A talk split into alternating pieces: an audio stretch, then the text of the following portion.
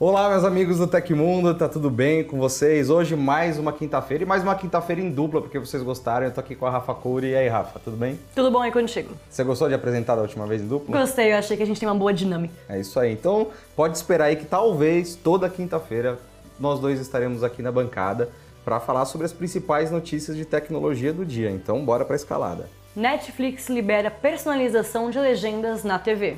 Programa do Imposto de Renda 2023 está disponível para download. Spotify ganha carinha de TikTok em redesign completo. E muito mais, não esquece de deixar o like, amigão, porque eu te vejo depois da vinheta e não só eu, eu e a Rafa. A gente te vê depois da vinheta com todos os detalhes. Segura só um pouquinho.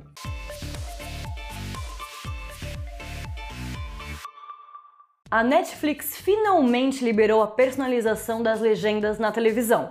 A partir de agora, o tamanho, estilo e cores dos letreiros podem ser escolhidos na própria tela para melhorar a experiência de visualização para os espectadores, principalmente os com deficiência visual ou auditiva.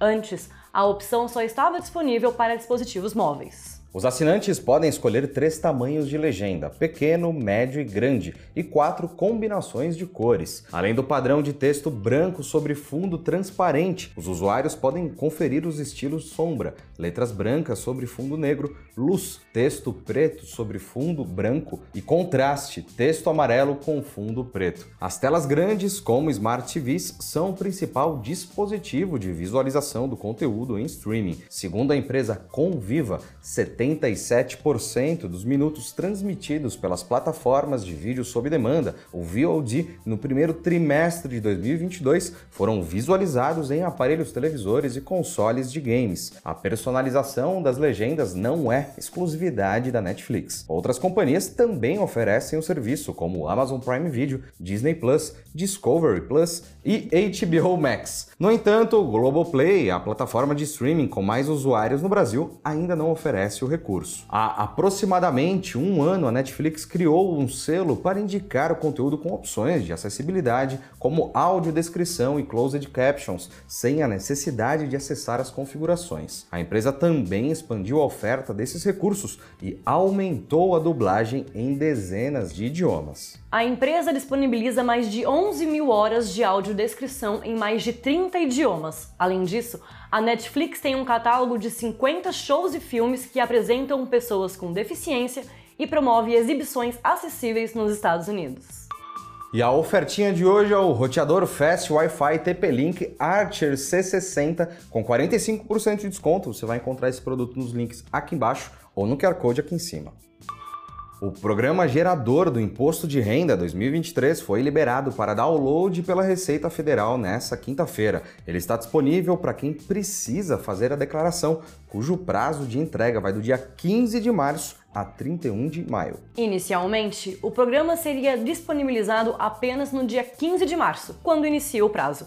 Entretanto, a Receita Federal anunciou que adiantaria a liberação para a data de hoje. Assim como nos anos anteriores, o programa IRPF 2023 tem versões para computador e para dispositivos móveis. Se você vai usá-lo para fazer a declaração no PC ou no notebook, basta efetuar o download na página da Receita Federal. Na hora de baixar o arquivo, escolha a opção conforme o sistema operacional utilizado, Windows, Linux ou macOS, ou a alternativa multiplataforma, que vem com um arquivo comprimido .zip. Todas trazem o Java embutido, não exigindo mais a instalação à parte, exceto a versão zipada. Neste caso, o usuário precisa tê-lo em sua máquina. Já para declarar seus rendimentos no celular ou no tablet, é só baixar a versão atualizada do aplicativo Meu Imposto de Renda nas lojas Play Store no Android e App Store para iOS. Há ainda a opção de fazer a declaração online na página Meu Imposto de Renda, acessada por meio do portal ECAC. A Receita Federal irá disponibilizar a declaração pré-preenchida apenas no dia 15 de março. O acesso será liberado para as pessoas que possuem conta no portal gov.br com autenticação em duas etapas habilitada.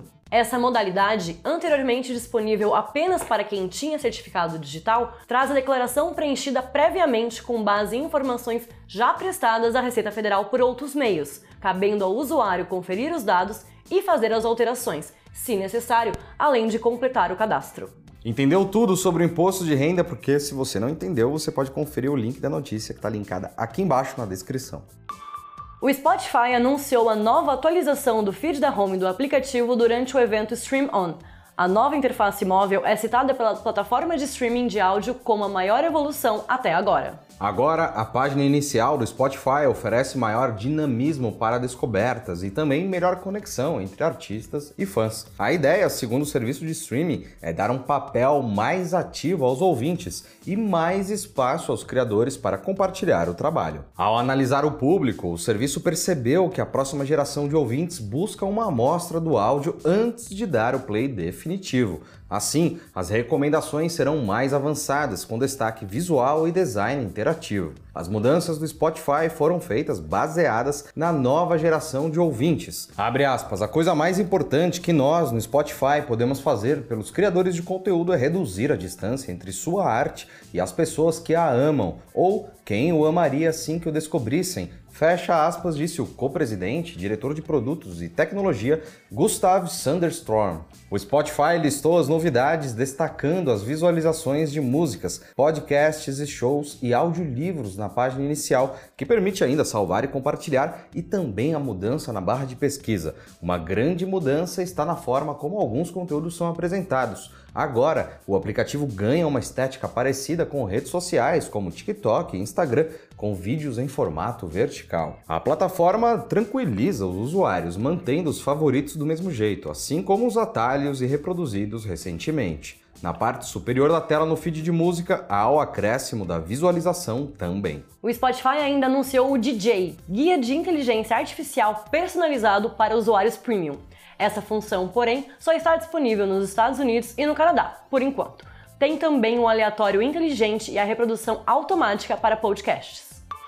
E a Google lançou a segunda versão da prévia do Android 14 para desenvolvedores. A atualização, que chega um mês após a primeira versão, conta com melhorias de privacidade, segurança, desempenho, produtividade e personalização. Uma das principais novidades do software é uma função para que o usuário escolha quais fotos e vídeos determinado aplicativo pode ter acesso. Atualmente, os aplicativos têm acesso a toda a galeria do smartphone ou a nenhum arquivo. Com o novo sistema operacional, as pessoas terão três opções: permitir acesso a todas as fotos, em que a biblioteca completa de todas as fotos e vídeos do dispositivo estará disponível para o aplicativo acessar Selecionar fotos. Apenas a seleção de fotos e vídeos do usuário estará temporariamente disponível via Media Store ou não permitir, em que o acesso a todas as fotos e vídeos é negado. Ainda no quesito segurança e privacidade, os desenvolvedores estão testando uma API de detecção de captura de tela. Ela servirá para impedir acessos desnecessários aos dados do usuário. A versão beta para usuários do sistema operacional mobile deve ser lançada até abril.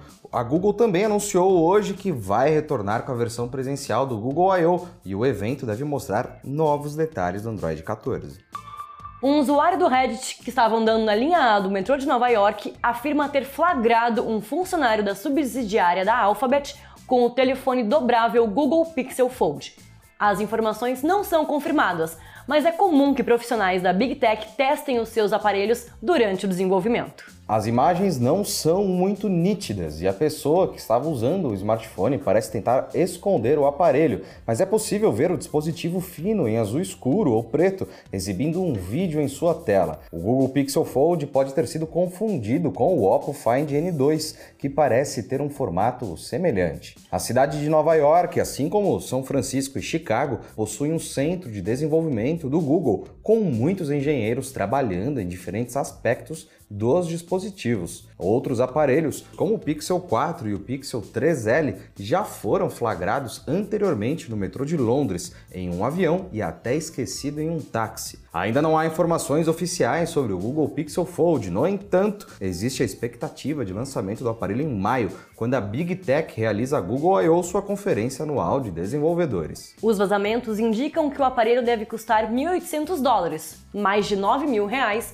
com uma tela de 5,79 polegadas quando fechado e 7,69 com o dispositivo aberto. Desdobrado, o Google Pixel Fold deve ter dimensões de pouco mais de 15 cm de comprimento por 14 cm de largura. Os rumores indicam que o smartphone terá três câmeras e será turbinado com um processador Tensor G2 com 8 núcleos. E a Microsoft está testando um novo recurso chamado File Recommendations, que sugere arquivos específicos para abrir quando o usuário visita a guia inicial do File Explorer, ou o explorador de arquivos. Né? Os arquivos recomendados estarão associados à conta do usuário no Azure Active Directory.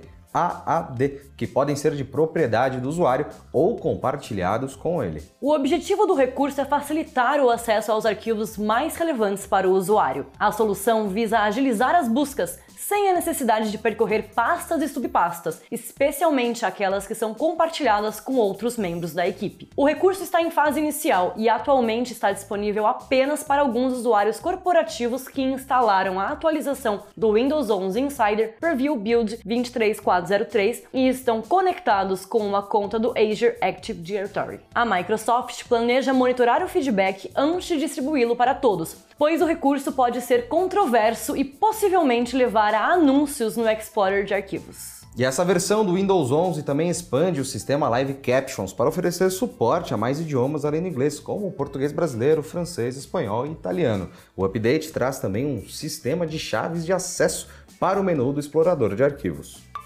E aconteceu na história da tecnologia. Em 9 de março de 1993, as empresas Apple, IBM e Motorola formaram a Power Open Association junto com outras quatro empresas para promover e apoiar a implantação do processador PowerPC. O PowerPC foi usado por muitas gerações de computadores Apple Macintosh, mas também encontrou seu caminho para uso em consoles de videogame da Nintendo, Sony e Microsoft.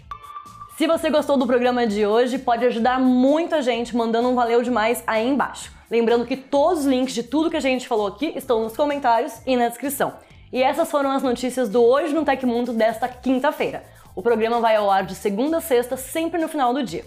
Aqui quem fala é a Rafa Coure e amanhã tem mais. E é isso aí, pessoal. E lembrando que se você gostou do programa de hoje, deixa aquele like amigão, não esquece o like, todo mundo fica feliz. Quinta-feira que vem eu te vejo aqui na bancada. Estaremos juntos. Então, quinta-feira que vem eu e a Rafa Cores de, no de novo apresentando aqui o programa. E eu espero vocês não só na quinta-feira que vem, mas todos os dias. E tem vídeo no Tecmundo no final de semana também, não esquece, hein?